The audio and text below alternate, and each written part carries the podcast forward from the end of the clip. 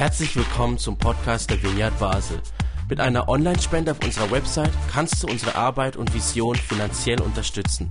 Vielen Dank fürs Mittagen und viel Spaß beim Zuhören. Willkommen in der Vineyard Basel. Willkommen zu dieser Predigtserie Gott ist.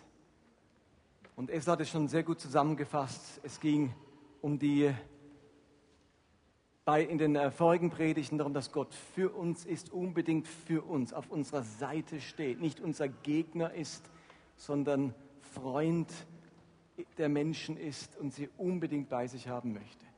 Und letzten Sonntag ging es darum, dass Gott vor uns ist, du hast das sehr gut gesagt, zukunftsorientiert, nicht der ewig gestrige, sondern der Gott, der uns in die Zukunft führen möchte, in eine bessere Zukunft. Und heute geht es darum, dass Gott mit uns ist. Wir haben einen speziellen Gottesdienst insofern. Ihr habt gemerkt, die Anbetung war jetzt relativ kurz. Ich mache auch eine relativ kurze Predigt. Was relativ heißt, wisst ihr bei mir.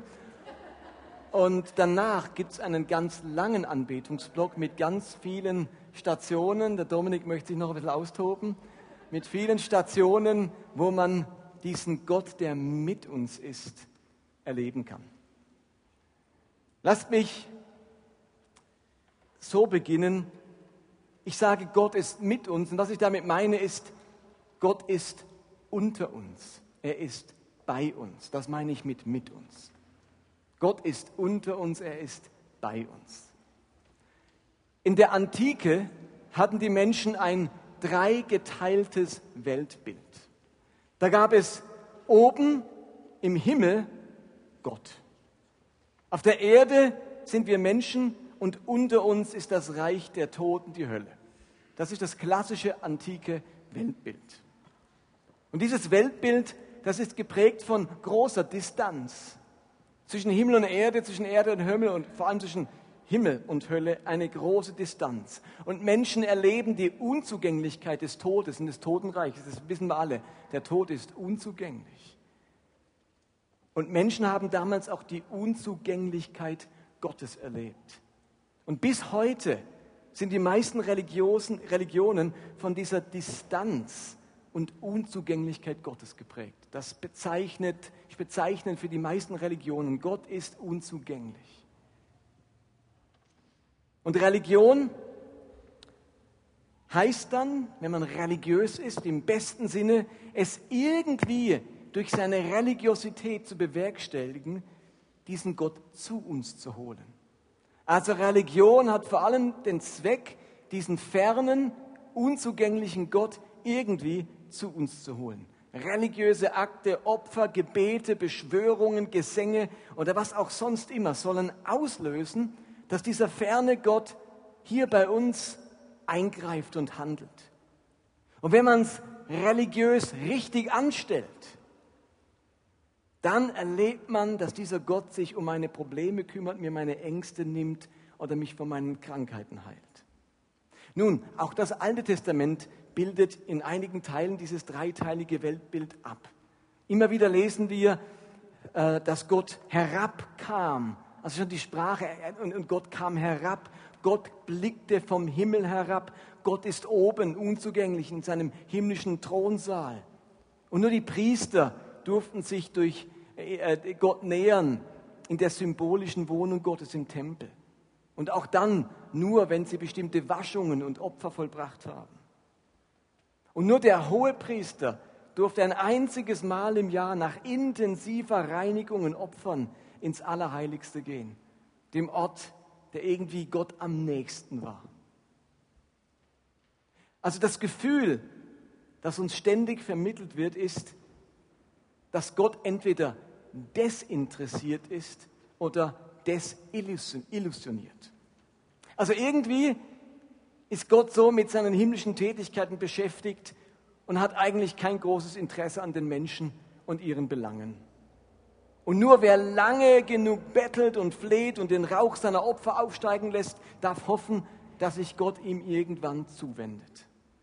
Oder Gott ist so desillusioniert von den Menschen, von ihrem Tun, von ihrem Handeln und ihren Sünden, dass er sich immer wieder angeekelt abwendet und eigentlich nichts mit seinen Geschöpfen zu tun haben möchte. Und nur wer seine guten Absichten und seine Reinheit und seine Gewissenhaftigkeit unter Beweis stellt, kann darauf hoffen, dass Gott sich ihm irgendwann zuwendet. Also Religion hat vor allem zwei Aufgaben. Entweder Gottes Aufmerksamkeit zu erzeugen oder Gottes Gunst zu erzeugen, je nachdem, ob er desinteressiert oder desillusioniert ist. Und so haben ganz viele antike Religionen funktioniert. Gott ist da oben, wir sind hier unten und ab und zu greift er ein. Aber der Grundgedanke ist immer derselbe. Wir suchen Gott auf. Wir hoffen, wenn wir Gott suchen, dass er uns Gehör, Verständnis und Hilfe schenkt und wir das von ihm empfangen. Aber der Grundgedanke ist in allen Religionen dieselbe. Wir müssen Gott aufsuchen. Er ist der ferne Gott und wir müssen uns irgendwie ihm nahen. Ein wunderschönes Bild dafür liefert das Buch Esther. Dort wird nämlich beschrieben, wie sich eine Audienz bei einem antiken persischen König abspielt, wie man sich das vorstellen muss. Und dieses Bild hat ganz stark auch religiöse Vorstellungen geprägt. Denn das haben Menschen damals erlebt. Damals gab es ja keine Demokratie, wo man irgendwie einen Präsident wählt, sondern da gab es einen König. Jedes Land hatte einen König. Und wie man jetzt sich diesem König nahen durfte, hat man ganz stark übertragen auf die Vorstellung, wie man sich Gott naht. Und das heißt in Esther Kapitel 4, Vers 11, alle Bediensteten des Königs und alle Bewohner der Provinzen kennen das unumstößliche Gesetz. Jeder, ob Mann oder Frau, wird hingerichtet, wenn er unaufgefordert zum König in den innersten Hof des Palastes geht. Er hat sein Leben nur dann nicht verwirkt, wenn ihm der König das goldene Zepter entgegenstreckt. Und selbst Esther, seine Frau, ist mal unaufgefordert zu ihrem Mann gegangen und musste damit rechnen, dass sie umgebracht wird. Und dann hat zum Glück ihr eigener Mann ihr das goldene Zepter entgegengestreckt und dann durfte sie eine Audienz bei ihm haben. Also bis zur Ehefrau, natürlich hatte die ein Haare mit tausend, aber also auch diese eine Hauptfrau konnte nur zu ihm kommen, wenn er das goldene Zepter ausstreckt. Und diese Beschreibung von diesem persischen König gleicht ganz stark der Vorstellung der Menschen ihren Göttern gegenüber in ganz vielen Religionen äh, in der Antike und teils eben auch im Alten Testament. Man muss Gott aufsuchen und hoffen, dass man ihn gerade in guter Laune vorfindet und er einem das goldene Zepter entgegenstreckt. So, und jetzt kommt Jesus. Und es ereignet sich etwas ganz Einmaliges, das das Christentum bis heute entscheidend prägt. Jesus bricht mit dem dreistufigen, dreiteiligen Weltbild, wo er der ferne Gott ist und wird zu dem Gott, der mitten unter uns ist. Also indem Jesus, indem Gott in Jesus Mensch wird, überwindet er jede Gottesferne, jede Distanz, dieses dreiteilige Bild.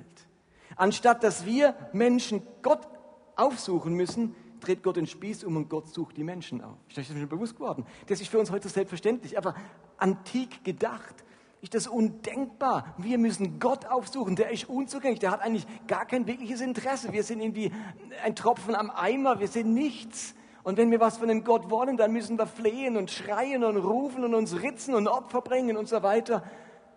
Und jetzt dreht Gott den Spieß rum. Und zum ersten Mal in der Geschichte der Menschheit, in der Geschichte der Religion erleben Menschen, dass Gott die Menschen aufsucht. Mensch wird unser Gott ist nicht der ferne Gott, sondern der Gott, der Mensch wird. Und deswegen hat Jesus auch einen Namen, der prophetisch angekündigt wird. Wenn er kommt, dann nennt man ihn. Wer weiß es? Der Name, der ausdrückt, dass Gott mitten unter uns ist. Immanuel, genau. Wir sagen, er wird Immanuel heißen. Der Immanuel ist hebräisch und heißt auf Deutsch, Gott ist mitten unter uns. Und der Name bringt genau das zum Ausdruck, was in Jesus geschehen ist. Jesus verkörpert diese ganz neue Weltsicht. Gott ist mit uns. Nicht länger ein dreiteiliges Weltbild, wo Gott eben nicht mit uns ist, sondern dort oben ist. In Jesus macht Gott deutlich, ich bin mit euch, ich suche euch auf, ich bin bei euch. Paulus beschreibt das wunderbar im Philipperbrief, indem er sagt, Jesus verzichtete auf, seine, auf alle seine Vorrechte und stellte sich auf dieselbe Stufe wie ein Diener. Er wurde einer von uns ein Mensch wie andere Menschen. Plötzlich ist Gott einer von uns. Das ist Wahnsinn. Gott sagt ja nicht, Jesus, du gehst mal, ich bleib da. Seht ihr, in Jesus ist Gott ganz gegenwärtig. Jesus ist kein Engel, wo Gott sagt, ich schicke euch mal vor, kundet mal die Lage aus. Also in Jesus ist Gott ganz gegenwärtig. Und jetzt ist Jesus einer von uns, ein Mensch wie, ein, wie andere Menschen. Und während Jesus hier auf der Welt war, hat er immer und immer wieder deutlich gemacht, dass es nun Gott ist, der uns aufsucht. Anstatt das Bild zu vermitteln, dass Gott dieser ferne Herrscher ist, den man nur unter größten Gefahren aufsuchen kann und wo man darauf hoffen muss, dass man ihn in einer gnädigen Laune antrifft und er das Zepter ausstreckt. Was sind so Geschichten im Leben Jesu, die zum Ausdruck bringen, Gott sucht uns auf? Eine, eine klassische Geschichte ist die vom verlorenen Schaf. Ein Hirte hat 100 Schafe, eines geht ihm verloren und er sagt er sich, naja, wenn das in die Sicherheit will, wenn das unter meinen Schutz will, wenn das fressen will, dann muss mich wieder aufsuchen. Ich bleibe hier, soll aber schon wieder kommen. Wird schon merken, wie es ist mit den Wölfen da draußen und mit den Dornen. Ich warte mal, bis das wieder kommt. Das wäre klassisch antik. Da rennt jemand von den Göttern weg, jetzt muss er Gott wieder aufsuchen.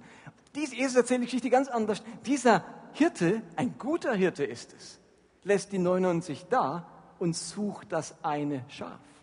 Er sucht die Menschen auf. Er sucht das Verlorene. Er macht sich auf die Suche. Er will Nähe zu diesem Schaf herstellen und sagt nicht, ich bin hier, wenn du was willst, kommst in meine Nähe. Jesus malt damit ein Bild von Gott, der die Menschen, gerade verlorene Menschen, aufsucht, ihnen nachgeht und nicht auf Distanz zu ihnen bleiben möchte. In vielen anderen Religionen verachten die Götter die Ungläubigen, gehen auf Distanz zu ihnen und sprechen den Fluch über sie aus. Jesus beschreibt dagegen einen Gott, der die Verlorenen sucht und ihre Nähe sucht. Ein totales Novum in der religiösen Welt. Ein Gott, der uns aufsucht. Ein Gott, der mit uns ist. Oder eine andere Geschichte, die das deutlich macht, ist die von Zachäus. Der war ein verhasster Jude, der für die Römer die Steuern eingetrieben hat und dann, als Jesus in die Stadt kommt, auf einen Baum klettert, um irgendwie Jesus zu Gesicht zu bekommen. Dieser Zachäus, das war ein Ausgestoßener, ein Außenseiter, einer, mit dem man nichts zu tun haben wollte, ein Kollaborateur mit den Römern. Jemand, mit dem das Volk nichts zu tun haben wollte und erst recht nicht der heilige Gott. Und jetzt sieht Jesus diesen Zachäus. Und was sagt er zu ihm? Zachäus, steig herab, ich muss heute zu dir kommen. Ich muss dich aufsuchen. Ich muss heute in dein Haus kommen. Also Jesus, Gott sucht in Jesus diesen elenden Zachäus auf, zu dem alle anderen Distanz aufgebaut haben. Und diese Nähe Jesu zu Zachäus verändert den Mann ja dann total. Er kehrt um, lässt von seinen Betrügereien und bezahlt den Schaden, den er angerichtet hat, zurück. Ein letztes Beispiel, das zum Ausdruck bringt, dass Gott uns aufsucht. Das ist der Vorhang im Tempel. Also ich finde, das, das stärkste Zeichen, dass Gott mit uns ist, das liefert uns dieser Vorhang im Tempel. Im jüdischen Tempel, wisst ihr, gab es ja unterschiedliche Räume. Da gab es das Heiligtum und das Allerheiligste, das war das Symbol für die eigentliche Gegenwart Gottes. Kein Sterblicher durfte diesen Raum je betreten, nur der hohe Priester einmal im Jahr. Und dann musste er, wisst ihr wahrscheinlich, habe ich wahrscheinlich schon erzählt, ein Glöckchen tragen am Fuß, damit, falls er dort ohnmächtig würde, das Glöckchen dann nicht mehr klingelt, dann konnte man, also ein Glöckchen und ein Seil an seinem Bein. Und falls er dort irgendwie ohnmächtig würde und Sie würden merken, jetzt hat also das Glöckchen schon eine Weile nicht mehr geklingelt, da ist was, dann konnte man ihn am Seil rausziehen, weil es durfte kein Sterblicher ins Allerheiligste gehen, in die Nähe dieses Gottes kommen. Und dieses Heilig, Allerheiligste aber vom Rest des Tempels abgetrennt durch einen Vorhang. Und die jüdischen Gelehrten sagen, dass der Vorhang so fest gewoben war, dass selbst zwei Paar Ochsen ihn nicht hätten auseinanderreißen können. Er soll eine Hand breit, soll seine Dicke gewesen sein, 20 Meter hoch, 10 Meter breit. Und jetzt geschieht mit diesem Vorhang, den nicht mal zwei Paar Ochsen auseinanderreißen können, etwas Erstaunliches. Am Karfreitag wird Jesus von den Römern am Kreuz hingerichtet und Jesu Tod bringt zum Ausdruck, wie die Liebe Jesu, die Liebe Gottes zu den Menschen aussieht. Er lässt sich lieber hinrichten, als den Menschen Gewalt anzutun. Er vergibt sogar seinen Henkern, anstatt das Feuer Gottes auf sie herabzurufen. Jesus am Kreuz, das ist der höchste Ausdruck von Gottes selbstloser Liebe bis zum Ende. Und in der Todesminute, am Höhepunkt der Liebe Gottes, zerreißt dieser Vorhang im Tempel. In Matthäus 27 steht, da schrie Jesus noch einmal laut auf und starb. Im selben Augenblick zerriss im Tempel der Vorhang vor dem Allerheiligsten von oben bis unten. Also der Tod Jesu ist der Moment, wo endgültig die Vorstellung eines, einer dreiteiligen Welt zerbricht, regelrecht zerrissen wird. Gott ist nicht länger der Ferne, den man höchstens einmal im Jahr aufsuchen kann und der dann zur Audienz ruft. Nein, jetzt ist der Zugang zu Gott frei, jetzt ist Gott mitten unter uns, Immanuel. Das Christentum ist durch Jesus die Religion der Nähe Gottes. Kein Mensch muss sich vor diesem Gott schämen. Jeder darf zu ihm kommen. Das darf sogar ein Zachäus. In dem haben wir alle Platz, versteht ihr? In dem haben wir alle Platz in dem Zachäus. Und den sucht Gott auf. Egal, wie weit du von diesem Gott weggekommen bist. Gott sucht dich auf. Gott geht dir nach. Gott gibt dich nicht auf. Gott baut keine Distanz zu dir auf. Gott ist der Distanzüberwinder, nicht der Distanzaufbauer. Wenn wir das nur endlich verstehen würden.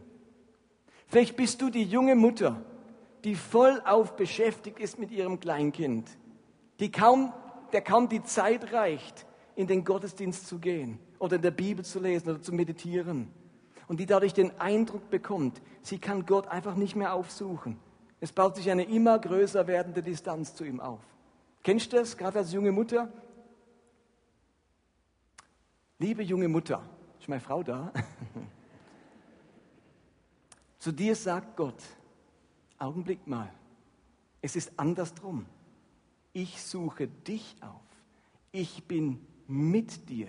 Ich bin bei dir wenn du dein Kind stillst, wenn du die Windeln wechselst, wenn du nachts todmüde am Bettchen des Kleinen sitzt und wenn du versuchst, tagsüber den Haushalt in den Griff zu bekommen.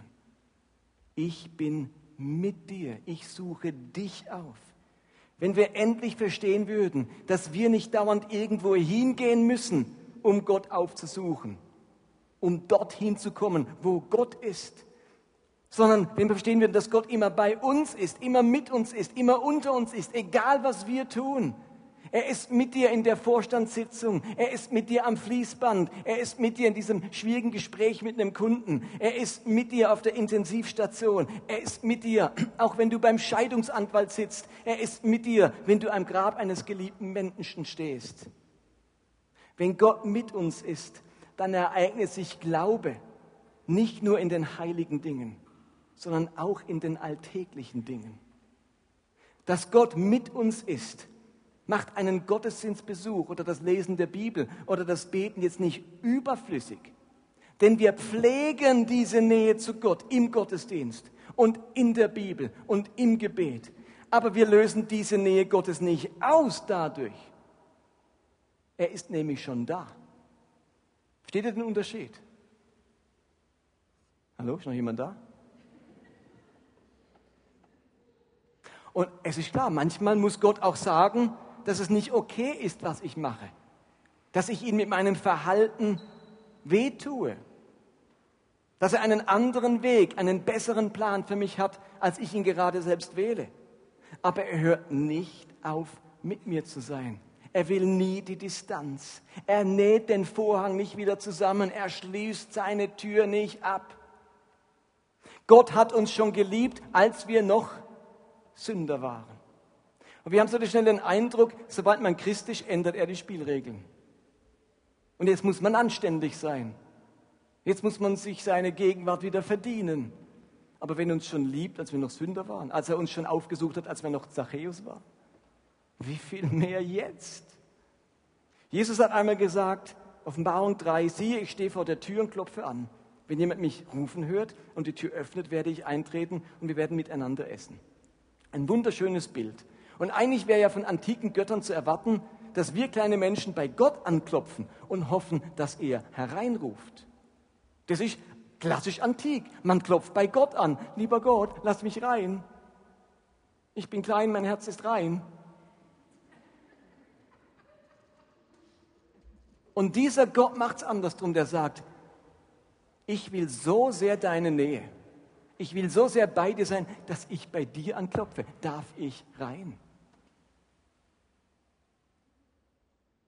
Plötzlich ist es an uns hereinzurufen. Und man kann Gott natürlich auch abweisen. Man kann ihn abweisen, man kann sagen, ich mache die Tür nicht auf, ich will von dir nichts wissen. Aber man kann ihn nicht davon abhalten, mich aufzusuchen. Wer sich auf diesen Jesus einlässt, ihr Lieben, der darf sich darauf verlassen, dass er mit Gottes Gegenwart in allem rechnen darf. Amen.